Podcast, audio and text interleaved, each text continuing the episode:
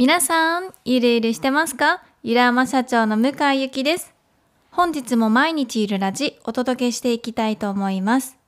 えー今日のテーマは、人を育てるコツということで、まあ、人材育成についてシェアしていきたいなと思っています。まあ、皆さんご存知の通り、私は人を育てることがもうすごく大好きだし、まあ、とても得意な方と言えるんじゃないかなと思います。まあ、今まで教えてきた生徒ちゃんたちがですね、まあ、どんどん成功していったり、活躍していったり、あとは自分の好きな働き方、仕事を見つけていったりというふうに、まあ、大激変しているんですよね。で、そんな私がですね、まあ、人を育てるときにどういったポイントを持ってこう育成しているのかとか、どういうところにこう気をつけているのかっていうところをですね、まあ、このの動画ではシェアしていきたいと思っています。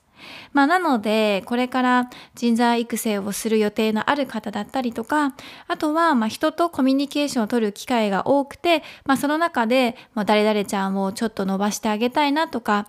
みんなで一緒にこうスキルアップしたいなとか、そういう思いがある方はですね、この今回のお話がぴったりなんじゃないかなと思うので、最後まで聞いてみてください。では一番最初にですね、私が人を育てる時に気をつけているポイント一つ目がですね、話し合いを恐れないことです。で、まあこの話し合いを恐れないことの話をですね、するとみんな、あーっていうふうに、わかるわかるってなると思うんですよ。なんかこう、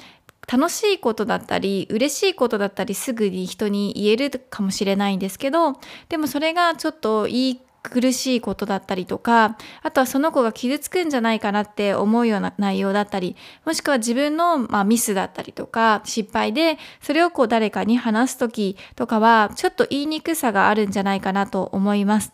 でこれは私も全然あります。なんかうんまあ、氷のような女ではないので 結構気にしいなところもあるのでそのこれを言ったら多分ちょっとぐさってくるだろうなとかこう何日か引きずるんじゃないかなとかは正直予想して、まあ、言うんですけどだけどその時のポイントとしてはあの意見とか、うん、自分の主張をするっていうよりは話し合いをするっていうところがめちゃめちゃ大事で、まあ、つまりこう自分はこうだと思うんだよねでもどうかなっていうふうに相手の意見も聞く、まあ、それができるだけで全然関係って悪くならないんですよね。たとえこう厳しいことを言ったとして、そして向こうからも反論があったとしたら、あなるほど、そういうふうに考えていたんだね。じゃあさっきの言い方はあまり良くなかったねとか、そういう言い方をすればいいと思うし、なんかこう自分の意見が正しいから直しなさいっていうようなものって、まあ、話し合いではないと思うから、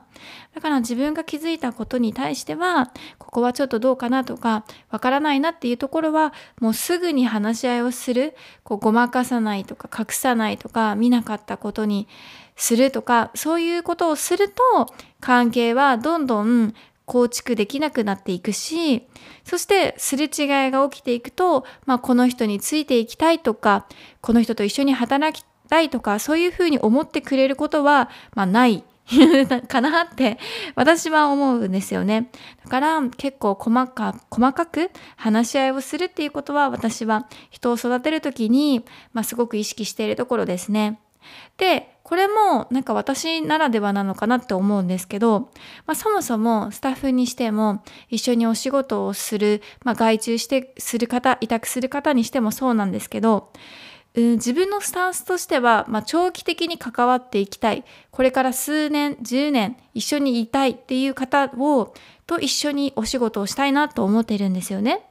なのでこうそういった関係をちゃんと築いていくためには必ず話し合いが必要だっていうスタンスでいます。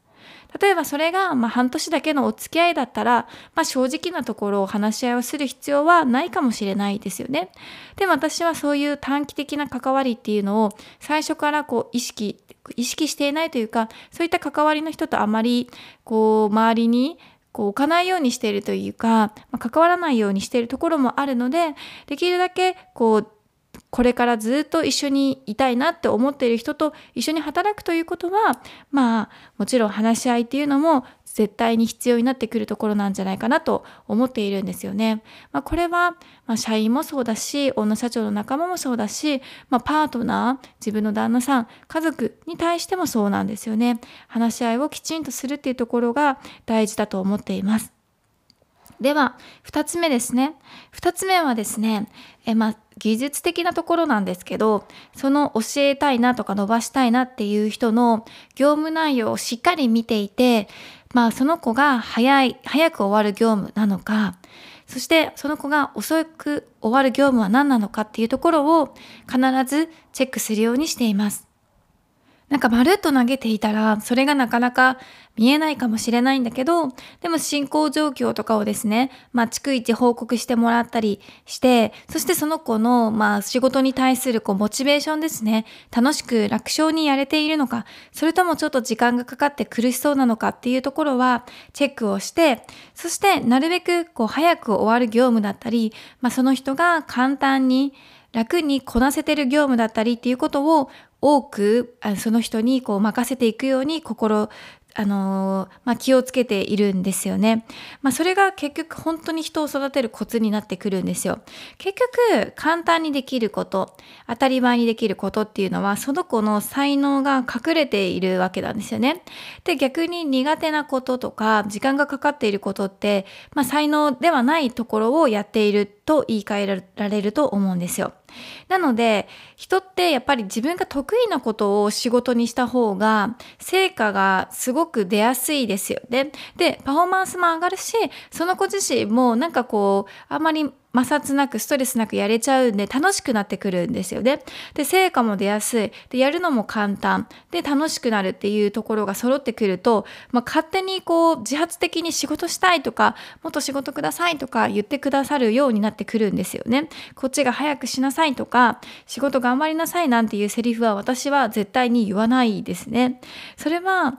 特に自分の周りの子たちの場合だったら、その楽しくする方法を教えられていない私の責任だななと思うしその子が楽しめるようなやり方業務とかを触れていないのも私の責任だなっていうふうに、まあ自分事として捉えるんですよ。だから、そのうんやっている人たちがどういうこうスピード感でどういうメンタルでやってるのかっていうのは結構チェックをしています。まあ、それもねやり取りをしないと見えていかないところなのでディスカッションっていうところが大事になってきますよね。まあ、ただオーナー社長を育成する時にはですねどうしてもその子が苦手とするような分野もですねその人自身にやってもらわないといけない時があるんですよ。まあ、典型典型的な代表例で言うと、まあ、女社長の子って数字が苦手な方がめちゃくちゃ多いですよね。で、私も過去本当にそうで、まあ、経理業務みたいなものはもう本当に全然ダメで、税理士さんに丸投げとかを昔していたんですけど、ま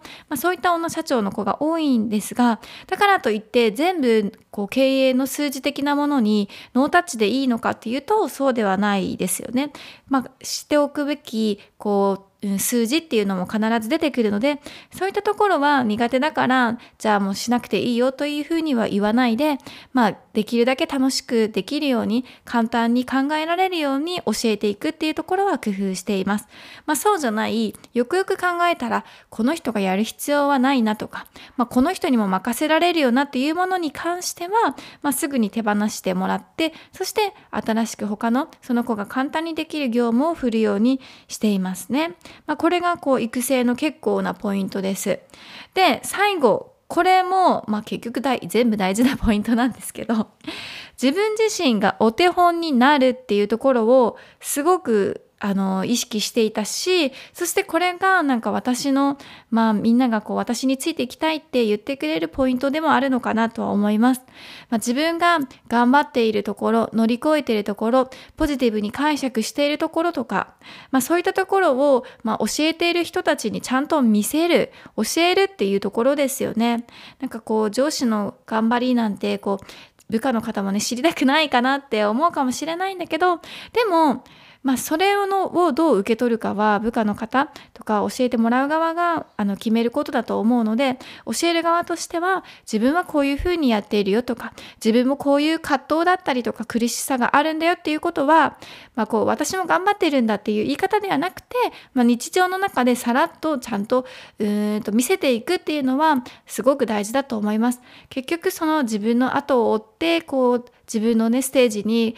こう駆け上がってこようとしている人たちはですねそういうその目の前の人がどういう姿勢で働いているのか幸せかどうか楽しそうかどうかっていうところをすごくじゅ見ていると思うんですよねだから、まあ、24時間自分がお手本となって、まあ人ね、皆さんにこう見ていただいてもこう恥がないように私はその自分自身の在り方っていうのも気をつけています。という感じで今日の動画では人を育てるコツについて私なりのポイントをシェアさせていただきました。ま、皆さん楽しんでいただけたら嬉しいです。最後までありがとうございます。向井ゆきでした。